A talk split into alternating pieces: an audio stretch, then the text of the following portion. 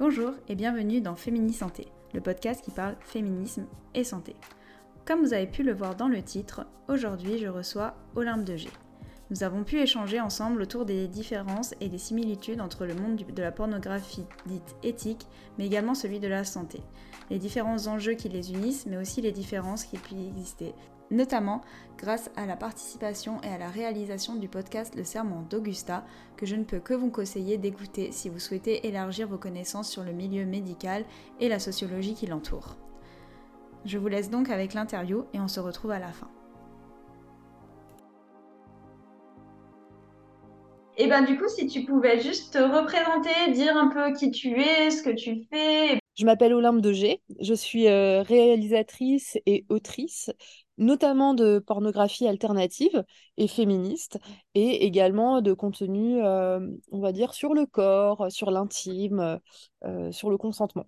Et du coup, euh, est-ce que tu peux nous parler un peu ce que c'est de la pornographie dite éthique? Et en quoi ça diffère de la pornographie classique? C'est vrai qu'on entend beaucoup parler de la pornographie éthique ces dernières années avec les différentes applications qui sont sorties ou les choses comme ça, et du coup, avoir la petite différence. En fait, j'ai eu envie de proposer une pornographie que j'appelle alternative. Euh, parce que bah, voilà, c'est une alternative à ce qu'on trouve très largement sur les tubes, donc sur les, euh, enfin, le porno euh, gratuit et mainstream. Moi, j'avais un historique avec ce porno-là qui m'avait euh, flanqué pas mal d'anxiété de performance, flanqué pas mal de complexes vis-à-vis de mon corps. Euh, je me retrouvais pas du tout dans les corps des femmes qui étaient euh, filmées. Euh, je, ne retrouvais pas du tout mon plaisir non plus dans les pratiques sexuelles qui étaient représentées. Et, j'ai eu envie de, voilà, de montrer une image qui me semblait à la fois plus réaliste et plus créative et plus respectueuse et plus sensible des corps des femmes notamment et puis euh, des... et puis des pratiques sexuelles qui, moi, faisaient partie de ma sexualité. Donc au début, c'était une pratique, enfin, c'est vraiment partie de, de, moi, de mon intime, euh, cette envie de proposer une pornographie alternative. Et puis peu à peu, en fait, j'ai ouvert en réfléchissant à qui d'autres euh, étaient peu ou mal représentés. Donc j'ai eu un souci d'inclusivité en montrant tout type de corps, tout type de sexualité, etc. Euh, donc ça, c'est pour euh, expliquer un peu euh, la pornographie alternative.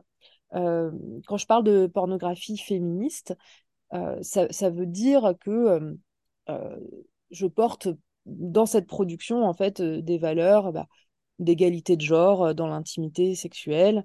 notamment, je promeux le consentement à tout, à tout moment dans, les scripts des films, etc.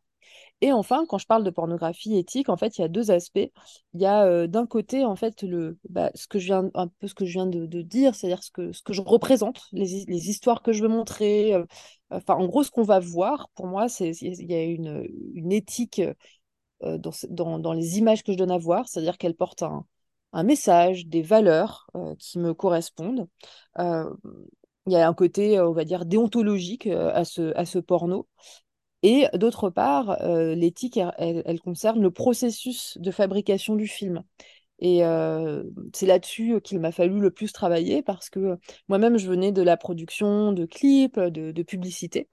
Et euh, c'est un milieu où, en fait, il y a un côté très, comment dire, il n'y a que l'objet film qui compte, donc il y a un côté très sacrificiel pour les équipes, etc. Enfin, c'est, euh, ce qui compte, c'est de faire le film, il faut bosser euh, jusqu'à. Enfin, voilà, et on s'en fout de, du chemin qu'on prend et qu'on fait vivre aux gens pour euh, aboutir à un résultat. Quoi. Et ça, sur la, bah, le porno éthique, c'est tout le contraire, c'est qu'en fait, le chemin compte. Et, et donc, bon, évidemment, il y a le, fait que les les scènes de sexe soient discutées, consenties, etc. Mais c'est plus que ça, c'est vraiment que qu'on puisse tous et toutes travailler en équipe, en harmonie, que chacun, chacune ait une agentivité, donc voilà. Bon, c'est assez idéaliste ce que je dis, hein, parce que le travail, le travail d'équipe reste un sujet compliqué. En plus, sur des films où il n'y a pas des très gros budgets, c'est d'autant plus difficile. Enfin, bon, voilà. Mais c'est en tout cas avoir, porter une attention particulière à comment on travaille les uns et les unes avec les autres. C'est hyper intéressant parce qu'en fait, on peut transposer à, genre, au monde médical sur plein de points de ce que tu viens de dire et euh, bah, on y reviendra après.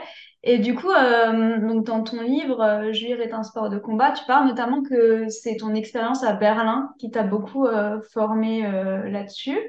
Et est-ce que tu as l'impression que le regard des gens, la mentalité par rapport à tout ce qui est pornographie, etc., elle est différente à Berlin que par rapport, par exemple, à Paris ou euh, etc.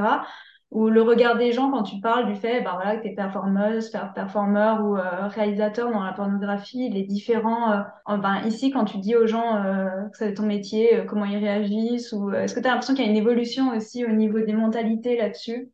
Bah ça, je vais avoir du mal à te répondre parce que fait, quand je suis partie vivre à Berlin, c'était vraiment avec l'objectif de faire du porno et enfin, je me suis très vite insérée dans une communauté queer. Euh, Berlin, c'est un peu euh, hipster city, donc euh, oui, quand tu dis que tu fais du porno, c'est cool. Enfin, c'est là, en fait, ma vie en France, je suis en Bretagne, je vis en pleine campagne, juste derrière moi, il y a des vaches, donc en fait, ça n'a pas de, je- enfin, c'est incomparable.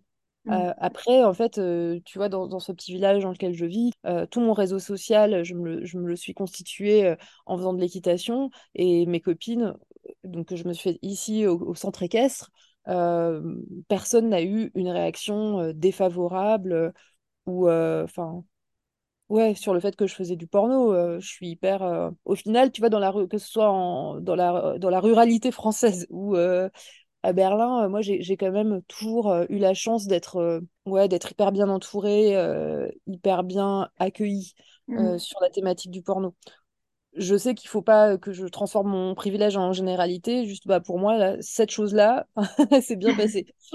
Et tu penses que c'est aussi en rapport justement au fait que ça soit de la pornographie éthique? Non, non, je pense que c'est clairement lié au fait que ce soit éthique. Après, je, je me rends pas compte euh, de, Enfin, tu vois, voilà, j'ai pas vécu, j'ai pas tenté là, euh, le reste, donc euh, voilà, je me rends pas forcément compte. Non, je pense que c'est vraiment, euh, enfin, le fait que ce soit très accepté est lié. En fait, à partir du moment où je suis rentrée en France, il y a eu une couverture médiatique de ce que je proposais quand on a lancé Vox, et tout de suite, ça a été du Libé, des Inrock. Donc pareil, en fait, je suis tout de suite ren- rentrée dans la coolitude. Et j'ai toujours bénéficié de ce côté un peu hipster, porno hipster, quoi.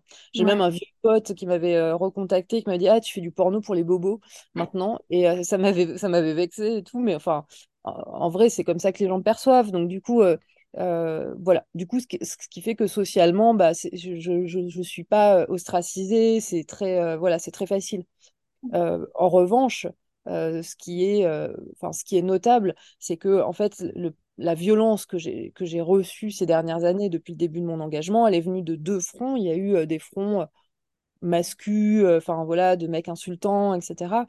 Il y a eu aussi énormément de violences militantes, que ce soit de la part de la communauté dont je venais euh, à Berlin, que ce soit de la part des cercles féministes qui étaient euh, en désaccord avec moi parce qu'ils me trouvaient pas assez radicale ou, euh, euh, enfin, ou pour des raisons euh, X ou Y, hein, Ouais, il y pas y a, y a des branches du féministe qui excluent euh, les sex workers, enfin les SWERF, euh, qui excluent Ouais, ouais, ouais, mais puis même, c'est celle, celle... en fait, même s'il y a des gens avec qui idéologiquement, on va dire, je, je vais me trouver en accord, ça n'empêche pas que sur un point, parfois de vocabulaire, de machin, enfin, tu vois, une prise d'opposition qui va être en dissonance avec ce que ces personnes-là croient, on va dire, bah, du coup, tu peux te prendre des, des ouragans, des shitstorms.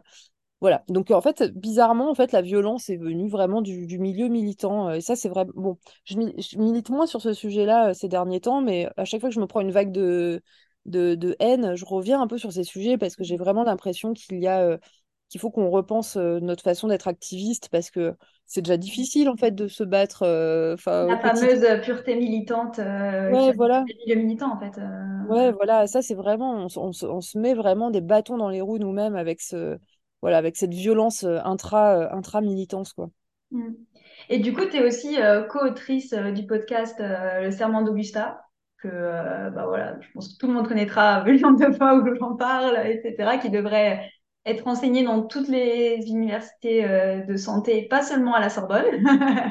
Et il rentre à Avicenne là, à la, à la, à la rentrée prochaine. Fac de médecine cool. d'Avicenne, et puis euh, sans doute une école de santé qui dépend de la Sorbonne aussi. Euh, je crois que c'est psychomote. Euh, mais voilà, on continue. euh, En fait, c'est un gros boulot d'essayer de faire accepter cet enseignement. En fait, ça déclenche. Enfin, par exemple, on avait vachement d'espoir pour que ça aille dans les IFSI, puisque moi, j'avais commencé une formation infirmière. Enfin, j'ai tenu un mois, mais voilà. Enfin, en tout cas, bah, du coup, j'étais. enfin, j'avais vraiment envie que ça aille dans les IFSI, et puis bah voilà. Donc ça. Apparemment, il y a, il y a- enfin, voilà, c'est pas évident quand, euh, quand ça vient de la fac de médecine. De... Enfin, c'est, voilà, des trucs politiques pas, pas- un peu compliqués. C'est toujours un peu compliqué. Et du coup, qu'est-ce qui t'a amené à t'intéresser justement au monde médical, aux discriminations, etc. C'est du fait que toi, tu tu t'étais inscrit en UNIFSI ou c'est venu par après ou euh, Non, en fait, l'IFSI est venu après. En fait, mon, mon intérêt pour le monde médical, il a été euh, déclenché par pas mal de choses. Il y a eu des choses, pardon, il y a eu des, choses du côté de ma vie privée, il y a eu des choses du côté de, mes réflexions euh, politiques et de mon travail. Euh, du côté de ma vie privée, en fait, il y a eu euh, dans ma famille quelqu'un de très proche et de jeune qui a eu un cancer du sein. Et en fait, lors de sa prise en charge, il y a eu des, défauts de consentement terribles sur la pose de cathéter, sur la biopsie, enfin voilà, qui sont passés de façon violente du coup. Euh, ça m'a beaucoup marqué parce que bah, déjà, quand tu as un diagnostic euh, comme de cancer euh, dans la famille, bah, c'est un, tremblement de terre. Alors si en plus, voilà, les soins se passent d'une façon traumatisante, alors que tu es déjà traumatisé, euh, c'est voilà, galère.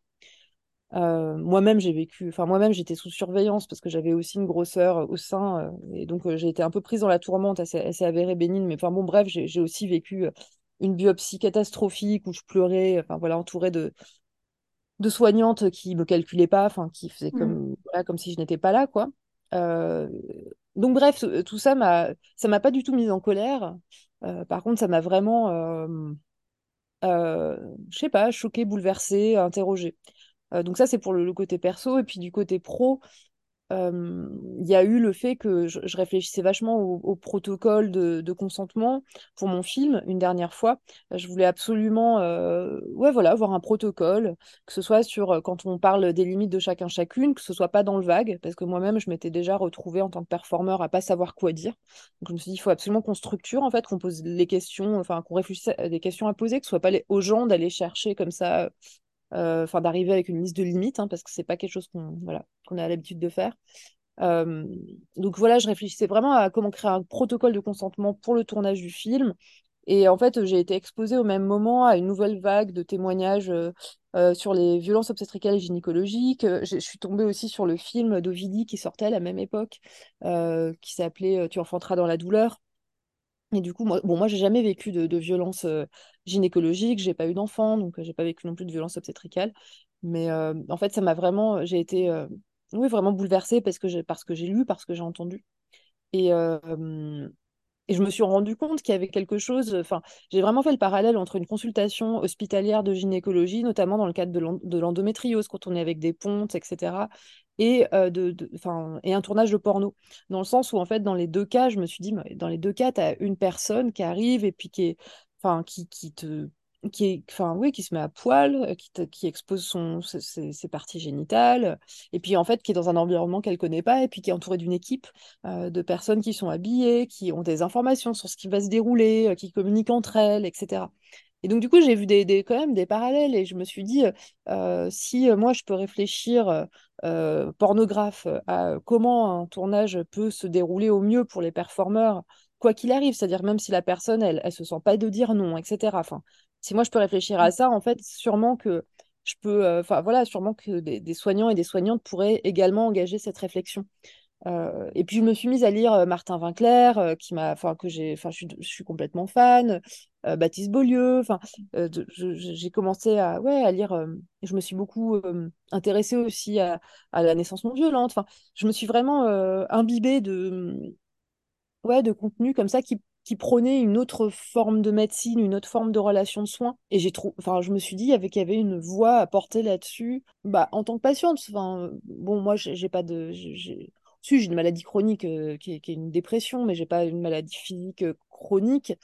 Mais même en tant qu'amie, que sœur, que, ouais, que, que fille de, euh, de patiente, je voulais absolument, euh, Ouais, non, voilà, mais en plus, c'est exactement ça. C'est tout le parallèle que tu disais. C'est euh, c'est ce que, ben, ce que j'essaie de mettre en évidence là. C'est ce qu'on disait avant. C'est le plus évident des parallèles entre la pornographie et le monde de la santé, c'est le consentement et le fait de vouloir, de vouloir actuellement imposer euh, le consentement de plus en plus, même si ça fait dans le monde de la médecine, c'est une loi qui explicite très clairement que le consentement, il est jamais dû, etc., etc. Mais encore aujourd'hui, c'est régulièrement remis sur le devant de la scène, etc. Et toi, tu parlais justement, tu as fait un questionnaire de plus de trois pages euh, pour euh, tous les actrices que tu vois, etc. Et c'est vrai que c'est hyper intéressant parce qu'au final, c'est les mêmes problématiques, c'est-à-dire on va chez le gynéco, on sait qu'on n'y va pas pour un rhume, slash on va vous faire un film porno, on sait que ça va pas être pour euh, faire de la dinette. Bah non, en fait, c'est plus subtil que ça, et justement, c'est hyper intéressant ce parallèle euh, entre les deux, quoi.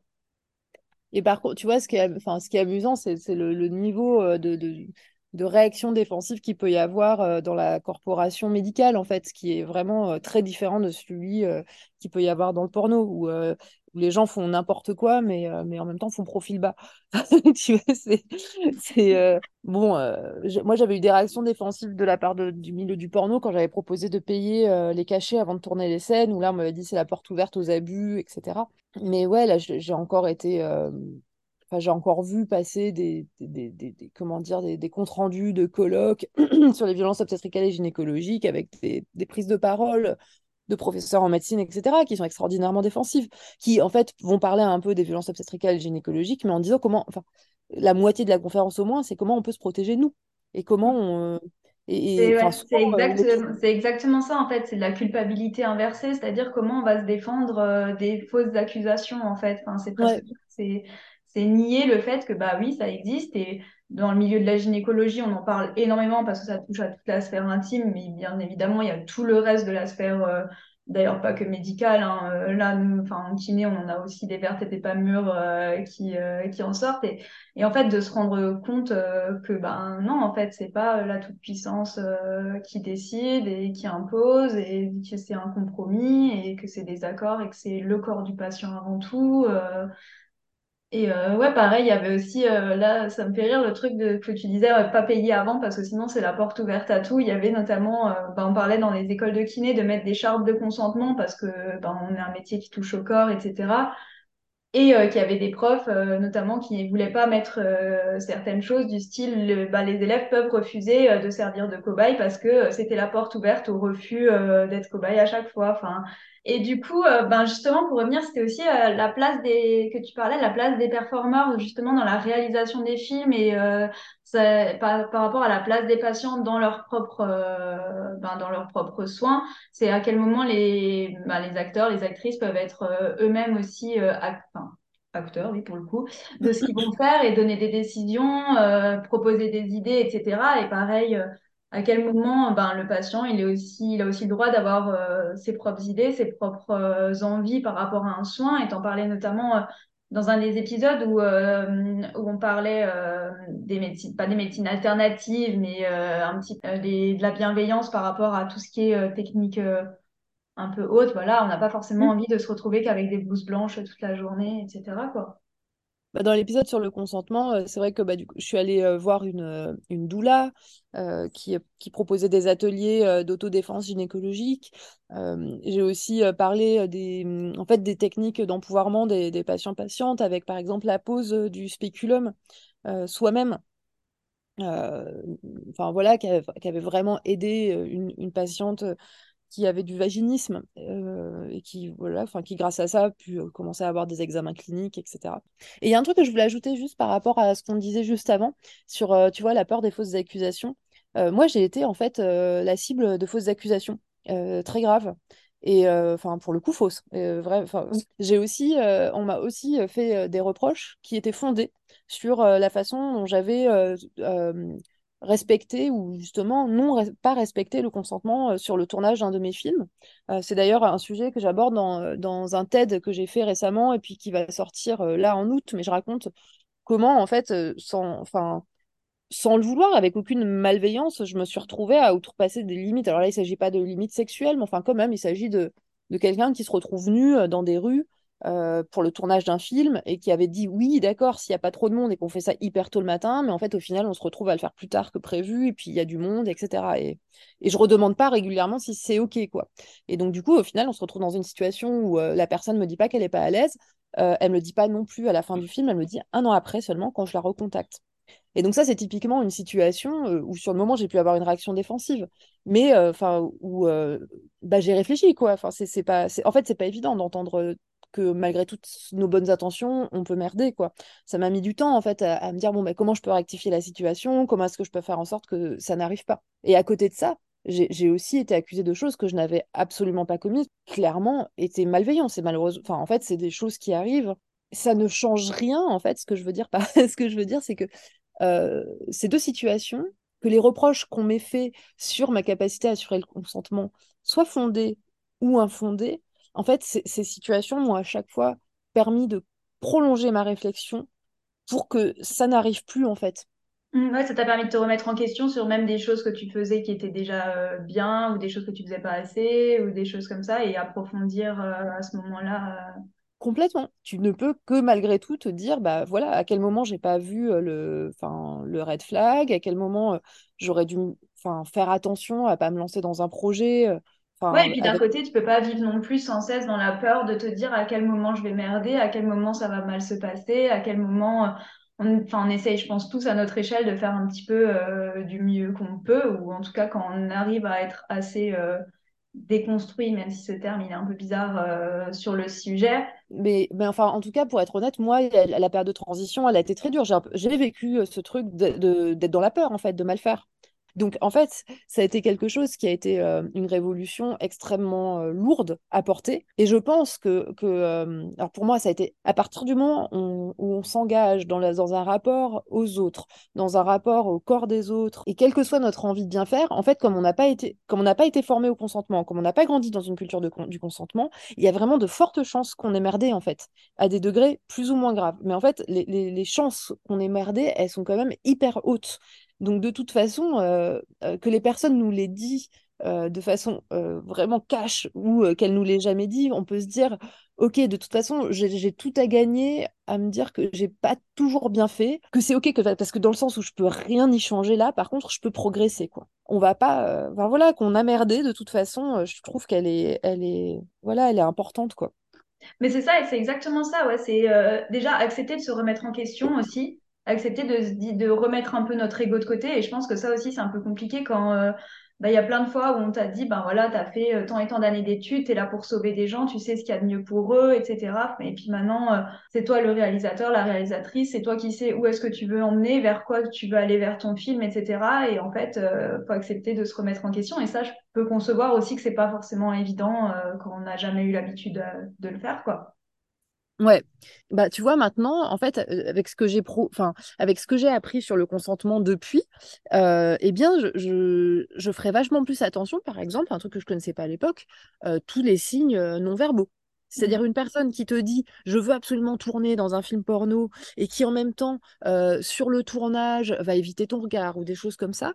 Moi, je me fondais en fait quand j'ai commencé à, à réaliser du porno uniquement sur le déclaratif, sur Mm. euh, sur euh, et en fait là typiquement c'était une personne qui était très dans, enfin, qui était dans le déclaratif, mais en même temps, rétrospectivement, je me dis, j'aurais pu voir certains, certains signaux que cette personne n'était pas bien, euh, était, euh, enfin, ouais, voilà, était, était en fait pas en harmonie avec sa, avec sa décision, et que après, en fait, elle, euh, elle pourrait me le reprocher, euh, quand bien même moi j'étais bah, la co-performeur, donc pas du tout une personne en, en Mm. position de pouvoir, mais enfin, en tout cas, se dire que son sentiment de, de malaise, euh, enfin voilà, le rejeter sur quelqu'un d'autre, quoi. Ouais, Enfin, ouais. quelqu'un d'autre responsable. Donc maintenant, je pense que même cette situation-là, je serais capable de la, de la déceler et peut-être de la Mm. désamorcer, en tout cas d'interrompre euh, le process, de dire, bon, bah là, clairement, il y a un truc qui se passe pas bien. Et ça, c'est une sensibilité que j'ai réussi à acquérir euh, au fil des années en m'intéressant vraiment à ça, quoi. Ah bah oui, de toute façon, euh, c'est pas inné, hein. Enfin, c'est en s'intéressant ah ouais, ouais, complètement. aux gens, à ce qu'ils vont faire, etc. Et euh, c'est aussi euh, en, en éduquant et en s'éduquant soi-même qu'on y arrive. Et ça, c'est encore une nouvelle fois un point commun quand on disait ben, l'éducation à la santé, la santé sexuelle ou la santé euh, même euh, globale, apprendre, euh, ben voilà, apprendre aux femmes à connaître leur partie intime, à connaître leur anatomie, mais à faire les signes. Voilà, on parle énormément de d'Octobre Rose, la palpation du sein, etc., etc. Et c'est très bien, tous les ans, on a des campagnes, etc. Mais on se dit, c'est pas suffisant. En fait, on devrait connaître notre corps, euh, même de manière générale, notre appareil génital, et connaître euh, notre sexualité aussi, parce que ça, c'est hyper important, savoir ce que la personne aime ou n'aime pas, avant de le découvrir, euh, ou de jamais le découvrir d'ailleurs aussi. Ça, c'est aussi un point commun entre, voilà, le monde médical. euh, tu parlais avant auto-insertion du spéculum, mais ça, euh, ça serait génial si c'était, mais genre généralisé, quoi. Je sais que c'est un thème qui m'intéresse à fond et pour le coup, euh, enfin, la santé sexuelle, c'est vraiment, je pense, la chose où en éducation, il y a le plus de choses à faire parce qu'on ne peut pas rentrer dans la sexualité par du porno mainstream, sinon voilà, ouais, bah oui, carrément, on va tomber de très haut et je pense que ça peut être très problématique. Et une dernière chose encore qu'on parlait, ben, du coup, c'est comme tu as intervenu dans le, dans le DU que je fais, la discrimination, c'était aussi par rapport à la prévalence des corps dans l'industrie du porno et dans le monde médical. Moi, une phrase qui m'avait marqué, c'était la médecine, elle a été créée par des hommes et pour des hommes. Et clairement, ben, dans le porno mainstream, c'est la même chose. Ça a été créé par des hommes pour des hommes. Donc, pour les, dans les deux cas, on veut soigner des corps blancs, minces, beaux, jeunes, euh, etc. D'où l'importance maintenant de justement d'éduquer à ce niveau-là. Et je pense que ce que tu fais, euh, que ce soit avec euh, le podcast ou avec le porno, c'est hyper important. C'est le même combat, quoi. Bah oui, oui, ça c'est alors ça c'est un truc qu'on a pas mal exploré dans le l'épisode sur la grossophobie, qui est le premier épisode euh, du serment d'Augusta, où effectivement là aussi je me suis retrouvée avec des parallèles entre porno et médecine qui étaient étaient forts quoi. Mais en fait c'est vraiment pas pour rien que j'ai glissé de mon intérêt pour le porno vers la vers le médical parce que en fait bah, on retrouve en fait tous les bah, tous les biais, on va dire. c'est pas, c'est normal, quoi. C'est tous les biais de notre société. Quand on voit nulle part des corps âgés, gros, représentés, bah, c'est pas étonnant qu'en fait les médecins, les soignants. En fait, une fois de plus, c'est pas des accusations sur des soignants en tant que personne ou en tant que tel. C'est juste que c'est le système qui nous apprend pas, qui nous représente pas ces corps un peu différents, etc., et qui font qu'il y a des appréhensions, des noms, des méconnaissances, euh, voilà, par rapport à, cette, à certaines personnes. voilà, on se dit, bah non, c'est comme par exemple, il y a complètement une, un déni de la sexualité des personnes âgées, comme si, euh, mm. voilà, on n'avait pas le droit d'avoir de sexualité quand une personne âgée. Alors, bah pourquoi en fait? Enfin, À quel moment on est considéré comme plus être sexué à, je sais pas, 50, 60, 70 Non, enfin. c'est ça, en fait, c'est ce que, ce que j'essayais de dire, c'est qu'en fait, le, les, lunettes avec lesquelles on regarde le monde quand on n'a pas chaussé ces lunettes féminisme, on va dire les, lunettes, euh, enfin comment dire, les lunettes mainstream, on va dire. Et là, je parle pas de, de porno mainstream, je parle juste de, de, de, de, toi et moi, euh, les kidam. Euh. Et il faut qu'il y ait des personnes qui viennent nous sortir de notre petite zone de confort qu'on a tous les jours pour nous montrer, ah bah non, il y a d'autres choses qui existent, d'autres personnes que ce que toi, tu as dans ton entourage. Ou, ouais, ouais, voilà, écoute, voilà, c'est vraiment un truc de, de les, les, soignants, soignantes ont les mêmes biais que n'importe qui. pour les médecins, en plus, je me disais, mais peut-être d'autant plus parce que après des années d'études difficiles, tellement intenses, et là, je, bon, je connais que, le, que la médecine, mais ça se trouve, enfin, tu vois, bon, bah. En vrai, les études de sage-femme ou d'infirmière ou de kiné, elles sont peut-être tout aussi totalitaire et, euh, et euh, isolante du, monde culturel. mais, mais voilà, quand je vois en tout cas les étudiants en médecine, les témoignages que j'ai recueillis pour l'épisode sur, le, sur le, la santé mentale euh, des, étudiants et étudiantes en santé, tu te dis en fait, avec ce rythme de boulot et puis le côté je passe ma vie à l'hôpital et à l'université, en fait, comment tu fais pour t'ouvrir sur tout le monde, sachant que les étudiants en médecine, c'est quand même une catégorie de personnes relativement privilégiées donc, ouais, comment, quel temps ils ont en fait pour s'ouvrir sur le monde, pour essayer de le comprendre? Il y a très peu d'enseignements en sciences humaines et sociales, donc. donc ouais, ça, c'est un vrai manque dans les études de santé, hein, tout ce eh qui est social. Ils sont enfermés dans ce milieu hospitalier. Alors, certes, ils voient des patients et des patientes de tous horizons, mais mais dans cette relation là asymétrique en fait ils, ne côtoient pas euh, des, des, des, gens enfin voilà qui vont bien avec qui prennent, des verres qui leur racontent leur vie. Il me semble qu'il n'y a pas une mixité sociale dingo qu'il n'y a pas des étudiants type de première année de médecine c'est une femme blanche d'origine bourgeoise etc alors voilà, c'est des moyennes, c'est des études, forcément, il y a toujours des différences, mais c'est vrai que c'est compliqué. Et c'est pour ça que c'est d'autant plus intéressant d'amener ça dans les études de santé pour au moins en théorie, qu'il y ait eu euh, des ouvertures qui soient faites de, dans la, de ce qui va s'appliquer, parce qu'au final, même en santé publique, ben, c'est des choses de prévention euh, que ben, si on arrive, par exemple, à comprendre pourquoi du comment, ben, on sait pourquoi la personne va réagir comme ça, pourquoi elle prend pas son traitement comme il faut, que pourquoi... Ben voilà, donc c'était ça l'ambition du serment d'Augusta, c'était apporter euh, ces paroles-là, c'est cette ouverture, ces nouvelles sensibilités à des gens qui n'ont pas le temps. Et donc, c'est pour ça que le podcast, du coup, c'était euh, c'était un, un, format qui, qui, qui, nous tenait à cœur, parce que du coup, c'est typiquement le truc que tu peux écouter dans les transports euh, ou autres, en faisant du vélo. Et, et voilà, se dire, OK, bah, il y a au moins un, espace, une quantité de temps où voilà, il y aura euh, une exposition à des paroles autres, à des sensibilités autres, à des histoires. Et eh ben, du coup, merci d'avoir accepté de venir sur mon podcast. Avec grand plaisir. Comme vous avez pu l'entendre, on a donc essayé de traverser ensemble le spectre des points communs entre la pornographie éthique et le monde médical, qui, si j'ose dire, ne sont pas si différents que ça, notamment du fait de leurs liens rapprochés entre les êtres humains et des relations sociales qui les unissent. Je remercie encore Olympe de G d'avoir bien voulu participer à ce podcast et y intervenir. J'espère de tout cœur que le serment d'Augusta pourra pour se poursuivre pour une deuxième saison et qui pourra être diffusé au plus grand nombre. Bien évidemment, vous retrouverez le lien des épisodes dans la barre d'information. Quant à moi, je vous retrouve dans quelques semaines pour un prochain épisode. C'était Victoria pour Féminin Santé.